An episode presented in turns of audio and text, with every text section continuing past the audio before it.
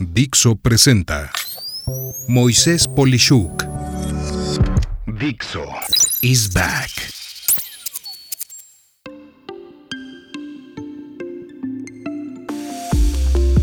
La parte oscura de servicios en Internet, parte 2.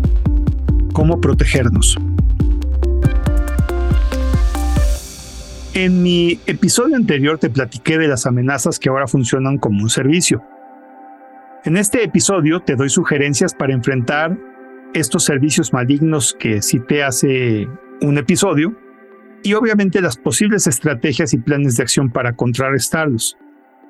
Si no escuchaste el episodio anterior, te sugiero que pauses este episodio y lo escuches para entrar en contexto, pues ahora abordo directamente cada uno de los temas anteriormente explicados a manera de cómo responder a ellos.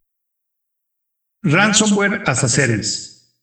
Para protegerse de este tipo de amenazas se debe de contar idealmente con protección en el punto terminal que trabaja permanentemente en los equipos, además de tener una excelente estrategia de respaldos que se hagan instantáneamente y que permitan regresar la información hasta el punto previo de un ataque y estar al día con las actualizaciones de software de las aplicaciones y sistema operativo, además de nunca abrir correos o descargar archivos que realmente no se conozcan.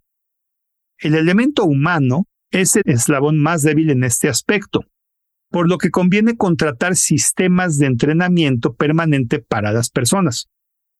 Estos sistemas mandan amenazas ficticias a todos los empleados de la empresa y en vez de provocar un ataque de ransomware, detectan qué personas cayeron en la trampa para entonces forzarlos a tener una serie de entrenamientos que los preparen y les explican cómo defenderse de este tipo de amenazas. Si nos vamos a aspectos más técnicos, es valioso establecer una política de restricción de privilegios para que cada persona solo tenga acceso a lo necesario para realizar sus actividades sin poder consultar o navegar en cualquier parte de los sistemas internos. Al mismo tiempo que se cuente con la monitorización permanente del ambiente de la red interna que reaccione aislando cualquier situación que se detecte que se está comportando de forma irregular. Finalmente, contar con un plan contra incidentes es fundamental en el manejo de un ataque de ransomware, pues no es un peligro menor. Violencia como servicio. El Violence as a Service en inglés o violencia como servicio en español empieza en el mundo digital para luego pasar al mundo real, donde una o varias personas cometen un delito. Para evitar ser una víctima de este tipo de situaciones, lo más importante es jamás dar a conocer nuestro lugar de residencia en ningún medio. Tecnológicamente se debe de emplear siempre una VPN, que permite blindar tu acceso a Internet, inclusive aparentar que estás en otro país lejos de donde realmente te encuentras. Por último, no compartir el teléfono móvil que se emplea para transacciones bancarias o delicadas con nadie. Casi se puede decir que es mejor en caso de ser una persona de alto riesgo, el tener un teléfono para operaciones bancarias y otro para aspectos personales. Fraude como servicio o fraud as a service. Esta modalidad de servicio maligno emplea los mismos métodos, herramientas y tácticas que se emplean en los fraudes no tecnológicos. Dentro de los pasos más comunes para evitar el fraude como servicio es iniciar con hacer que toda cuenta de personas que hacen negocios con una tienda, con un comercio, con una institución financiera, pues deben de tener contraseñas complejas. Asimismo, el empleo de claves dinámicas de tarjetas de crédito es una buena alternativa para no caer en riesgos de bases de datos que ya tienen la información y que fueron vulneradas, porque la clave de autorización cambia dinámicamente cada unos cuantos minutos. Asimismo, existen aplicaciones para detectar comportamientos inusuales de compra de los clientes, que bloquean la transacción y operan con algoritmos de inteligencia artificial y aprendizaje de máquina los cuales son buenos complementos para evitar un fraude.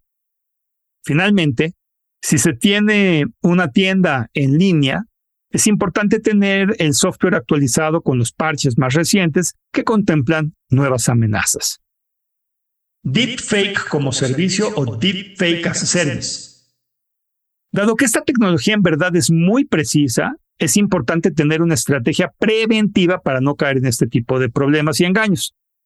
Lo primero y más importante es tener idealmente tres preguntas rápidas que permitan identificar que verdaderamente estemos hablando con quien dice ser nuestra persona conocida.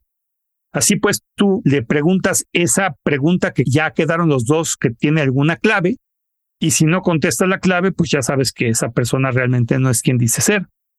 Idealmente, aspectos que no sean públicos, que no se han publicado en ningún lado, es lo que debería de conformar esa clave. Pueden ser momentos que se vivieron juntos, conversaciones íntimas o preferencias de alimentos o entretenimientos que no pueden ser conocidos públicamente. Por igual, se deben de restringir las fuentes de videos y audios que tenemos en redes sociales y espacios de reproducción. Esta información debe de ser considerada como íntima, solo compartida por miembros de nuestro núcleo familiar, por ejemplo.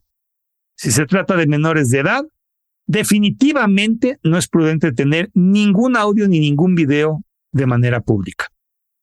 Asimismo, al ver imágenes, puede verse que es algo falso cuando parpadea muy seguido o muy poco, o que las cejas no corresponden a las que conocemos de esa persona, o el pelo no está normal, o el color de la piel se ve diferente. Si la persona, por ejemplo, usa lentes, es importante ver si de forma lógica se refleja la luz al estar hablando. Hoy por hoy, todavía estos sistemas fallan cuando se les pide, por ejemplo, que las personas con las que estamos hablando pongan su mano frente a su cara o que muevan la cabeza de un lado a otro. Y si algo no se ve bien, pues se debe de tratar mejor de ver a esa persona en persona y esto, pues obviamente si la situación lo permite y si dudas de esto, realmente es que puede ser que no sea con quien tú crees que estás hablando. Por último, se puede pedir a la persona que tosa, que tararee una canción o se ría, para validar que es la reacción que le conocemos bien a esa gente. Como conclusión a estos dos episodios, espero haber explicado a profundidad estos malvados servicios y en especial haber respondido a cómo hacer desfrente. Finalmente, ten en cuenta que si sientes que algo está raro, ese es tu sentido común. Hazle caso y no reacciones de forma impulsiva. Soy Moisés Polishuk y agradezco que me hayas escuchado. Hasta la próxima. Dixo is back.